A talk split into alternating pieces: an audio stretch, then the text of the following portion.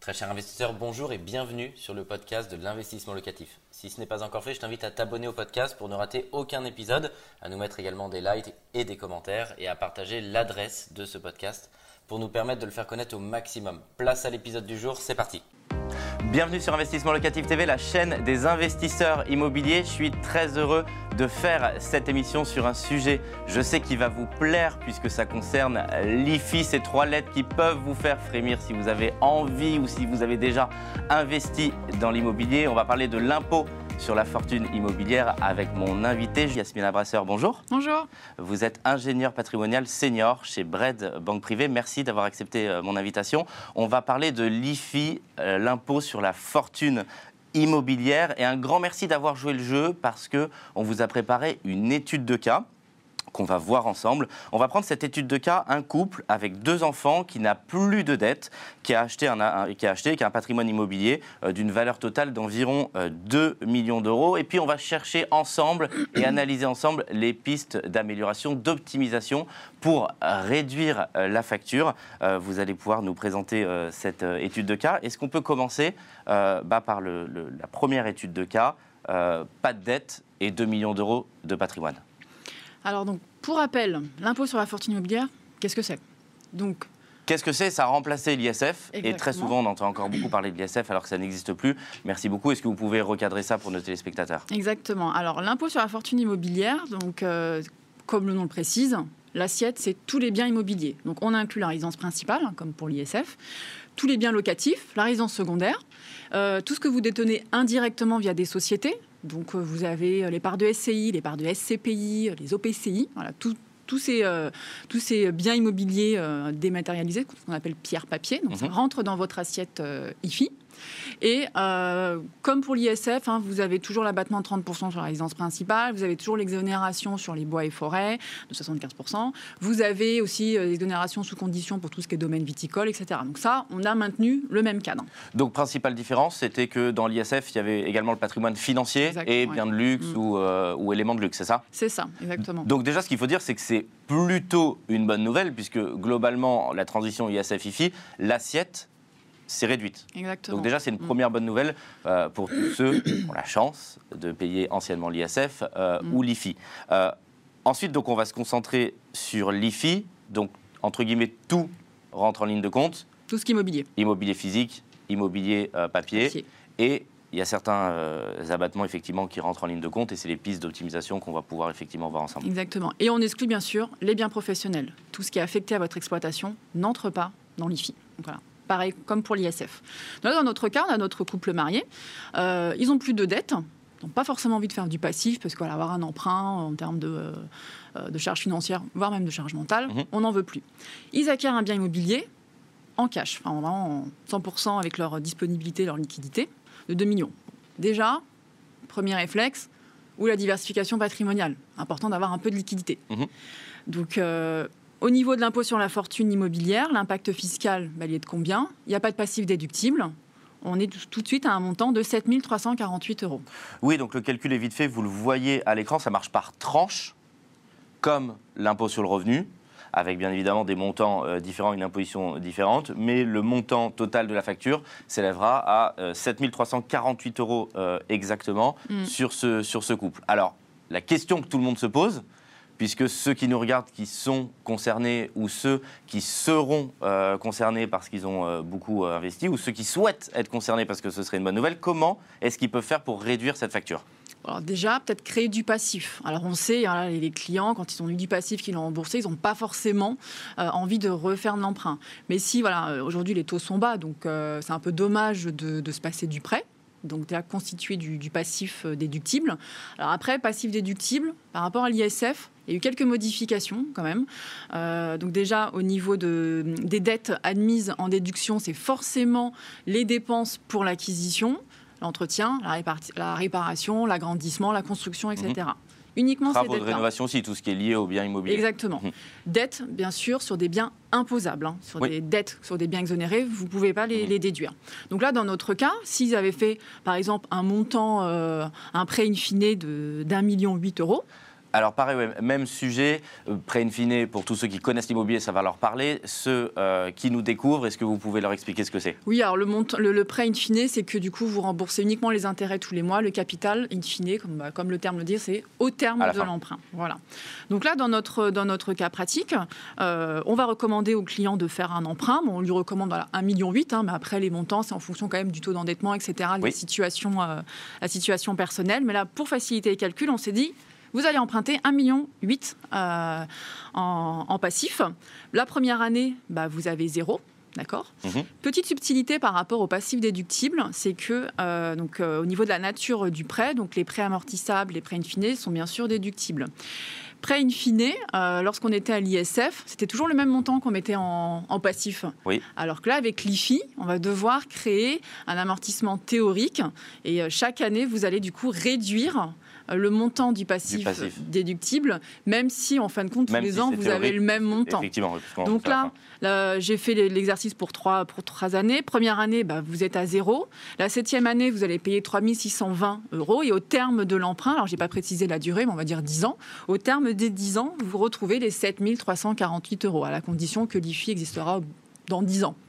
Donc là, c'est déjà énorme ce que vous nous dites, puisque une des grandes pistes, c'est de créer du passif, c'est-à-dire de créer de la dette, mm. puisque ça va venir en, déduction euh, directe et que c'est ça qui va vous permettre de réduire le montant. On le voit dans votre exemple, bah, c'est quand même colossal parce que 7348 euros, euh, on le précise hein, pour ceux qui, découvrent ce sujet-là, c'est par an. Donc là, bien évidemment, 0 euros la première année. 3600 euh, euros la septième, c'est progressif ou de la, deuxième à la septième, notre contribuable va continuer à payer zéro? Non, non, en effet, c'est progressif. Là, j'ai mis, j'ai pas mis les 10 ans, mais bien sûr, ça, va, venir augmenter, mais, ça va être faible. Vous avez, premier cas, si vous avez payé 7348 tous les ans pendant 10 ans, Dans l'autre cas, avec le passif déductible, bah, vous allez monter progressivement, mais la facture est nettement moins élevée.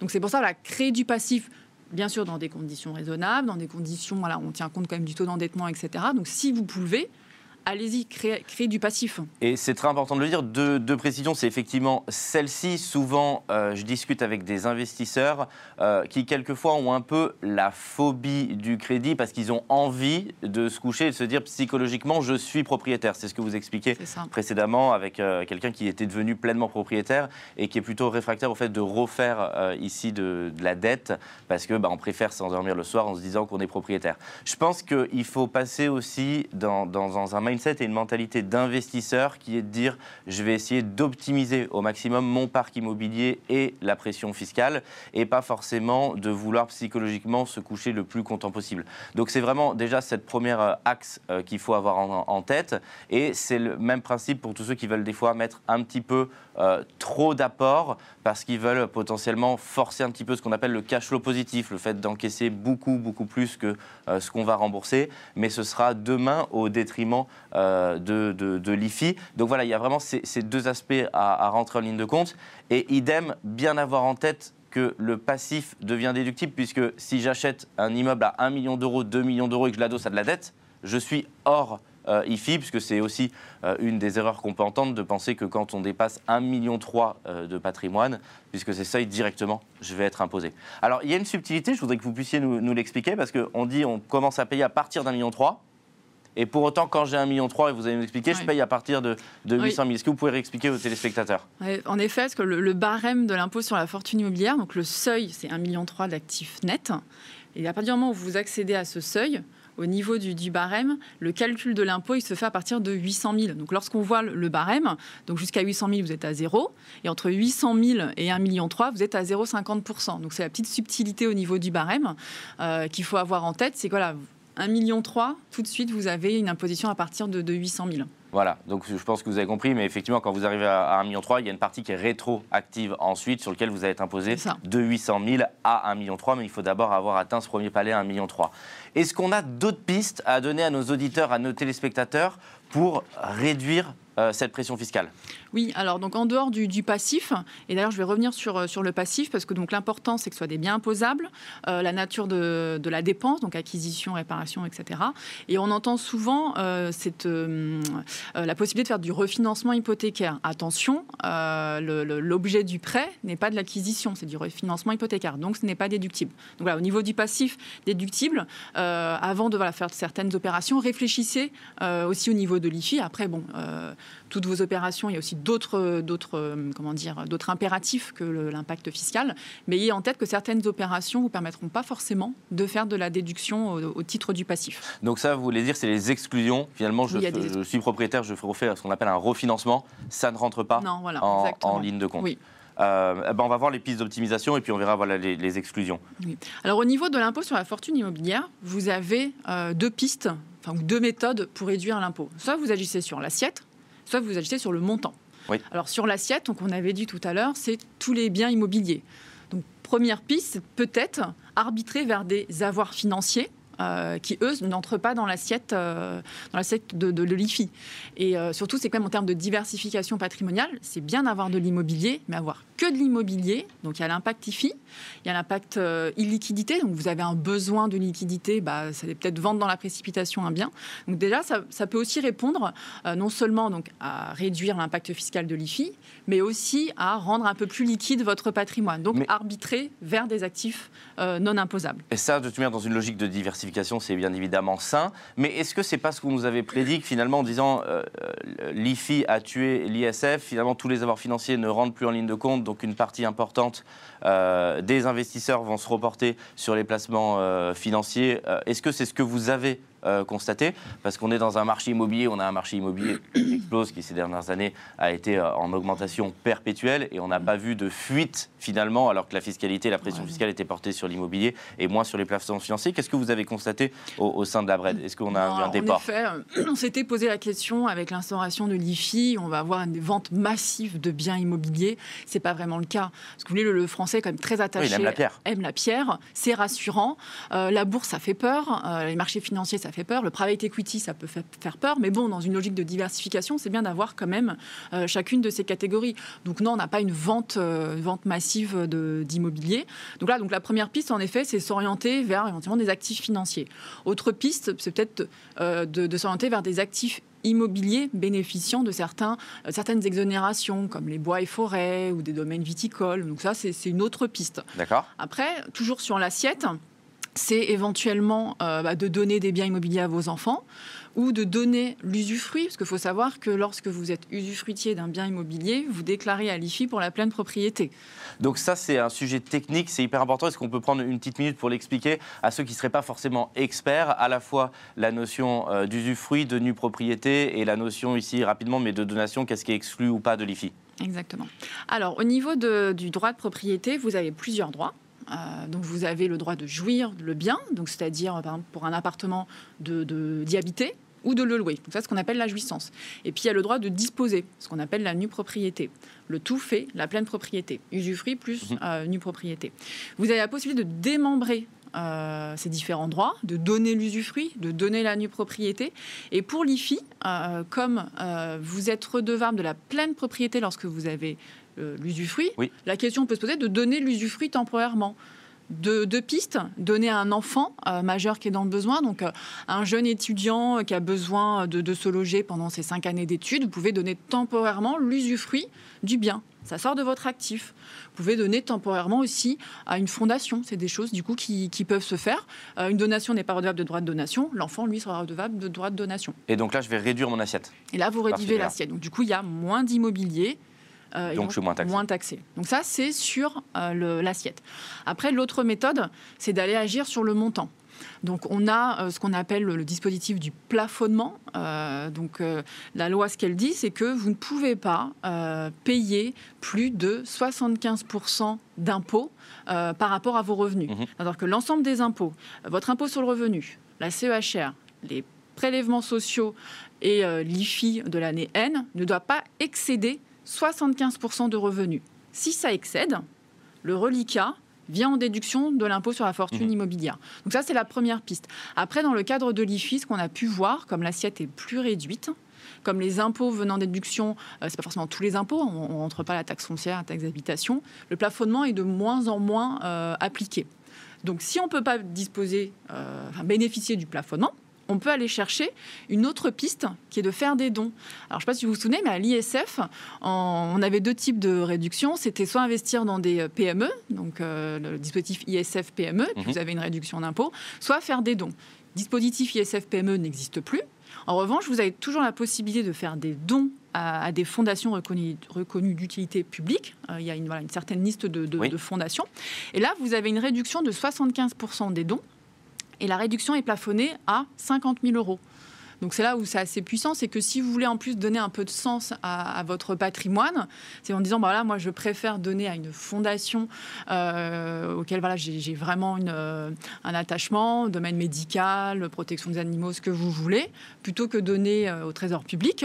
bah, du coup, voilà, on a peut-être cette volonté de aller chercher une fondation et c'est vraiment dans un esprit philanthropique et ça permet surtout de réduire l'impact fiscal. Donc ça, annuellement, on peut faire ce type de, dons aux œuvres euh, On a un abattement euh, aussi sur la résidence principale. Oui. Donc ça, ça va être important. Je sais que certains qui nous regardent ont aussi des montages en résidence principale en société. Est-ce que ça rentre en ligne de compte ou pas? Est-ce qu'il faut forcément que la résidence principale soit détenue en, en direct, puisque ça va permettre aussi d'agir sur l'assiette? Tout à fait. Donc lorsque vous avez, euh, lorsque vous êtes propriétaire de la résidence principale, vous avez un abattement de 30 D'accord Donc ça, c'est plutôt pas mal. Ça a été maintenu dans le cadre de l'IFI, donc très bien. Attention, si vous décidez d'acquérir votre résidence principale dans une société civile, vous perdez l'abattement de 30%. Donc c'est là où il faut vraiment faire attention euh, lorsqu'on décide de créer une société civile euh, sur un bien immobilier. Sur la résidence principale, il y a ce point d'attention. Et autre point d'attention, euh, qu'on ne le dit pas suffisamment, je trouve, c'est que lorsqu'on met la résidence principale dans une société civile et que vous êtes marié, le conjoint suivant perd le droit au logement qui est un droit qui est issu du mariage. Donc autre chose, voilà, avoir en tête la résidence principale dans une SCI, ce n'est pas forcément judicieux. Donc après, il faut voir en fonction du contexte familial, Et pareil, Voilà, ça va s'adapter effectivement euh, euh, à chaque situation. Est-ce que un des intérêts pour également euh, éviter ou réduire l'IFI, c'est pas finalement, puisqu'on s'adresse à un public d'investisseurs immobiliers, de faire tourner mon parc immobilier? Je vais acheter, j'ai de la dette. Si je suis dans un marché où le, marché immobilier augmente, bah, je vais pouvoir vendre euh, prendre une plus-value, continuer effectivement à investir pour refaire euh, du passif. Et finalement, bah, soit je, joue avec la frontière euh, de, l'IFI, soit je reste tout le temps en dessous, tout en encaissant les plus-values sur des marchés haussiers, ou en encaissant l'amortissement, le remboursement de la dette qui a été effectué par les loyers de la location. Ça, ça peut être une piste. Hein. donc, du coup, vous achetez, vous revendez, etc. Alors, après, attention à la qualification de, de marchand de biens. Donc là, oui, si c'est fait à très forte échelle, bien Exactement, si c'est fait à des effets spéculatifs. Donc après, l'activité de marchand de biens peut être exonérée de l'IFI d'ailleurs. Mais ça, pareil, il faut que ce soit bien encadré. Donc ça peut être une piste en effet euh, d'acheter, de vendre. Mais c'est vrai que l'importance, euh, c'est de faire du passif. Si vous pouvez constituer du, du passif, parce qu'aujourd'hui, en termes de charge déductible de l'IFI, on n'a pas beaucoup de solutions. C'est la euh, dette principalement. C'est la dette principalement. La dette ou réduire bah, l'assiette comme on l'a vu. Donc euh, si vous pouvez voilà, emprunter dans des conditions euh, raisonnables certes, mais les taux sont bas, donc peut-être en profiter. Donc n'achetez pas cash même si vous avez la possibilité euh, de le faire. Mettez l'apport qui est nécessaire bah, pour bien sûr euh, obtenir euh, votre prêt, donner suffisamment de garanties à votre partenaire financier, mais pas forcément trop de manière à ce que vous soyez, vous générez du cash flow parce que ça va permettre potentiellement demain de renforcer votre IFI. Une dernière question, c'est vraiment énormément de conseils et je vous en remercie que vous avez pu donner à nos auditeurs et téléspectateurs. Comment euh, réagissent vos clients au sein de la banque privée sur l'IFI. Est-ce qu'ils étaient contents parce qu'historiquement il y avait l'ISF, donc finalement c'était une bonne nouvelle parce que ça fait jamais plaisir de payer, mais on paye moins. Euh, Est-ce que finalement on est résigné ensuite et on dit bon on paye parce que je peux payer, j'ai un gros patrimoine immobilier Ou est-ce qu'ils cherchent toujours à être finalement un petit peu en dessous de cette frontière-là? Alors, il faut savoir qu'un client est rarement content de payer des impôts. Euh, mais là, il en paye moins depuis qu'elle Il en paye un peu moins avec euh, l'IFI. Donc, de manière générale, euh, oui, ils sont quand même prêts à payer l'impôt parce qu'ils sont attachés à leur patrimoine immobilier. C'est ça tout à l'heure, je vous disais qu'on n'a pas une vente, enfin des ventes massives de biens immobiliers parce que parfois il y a un attachement familial, c'est la demeure de la famille, c'est la résidence secondaire depuis X générations. La résidence principale, c'est important d'être propriétaire quand même en termes de, de protection. donc, oui, voilà, ils sont quand même pas réticents à payer son impôt sur la fortune, mais il y a quand même cette volonté de d'optimiser, de, chercher des, des pistes d'optimisation.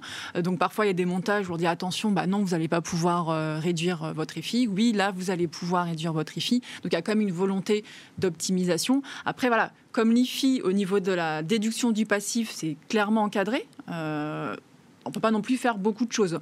Mais voilà, il n'y a pas une volonté euh, massive de se débarrasser de son immobilier. Au contraire, on continue. Et même certains, euh, quand ils vendent un bien immobilier, comme ils ont voilà, cet attachement à la, pierre, ils disent Oui, mais vous n'avez pas des produits financiers qui permettent derrière d'investir sur l'immobilier D'où les SCPI. Donc c'est ça qui est assez, qui est assez drôle. Et qui rentre quand même dans l'assiette, mais parce que les Français sont très attachés. Exactement, à la oui. Merci beaucoup, Madame Rasseur, pour tous euh, vos conseils. Et je vous dis à très bientôt pour réussir ensemble vos projets immobiliers rentables. Au revoir.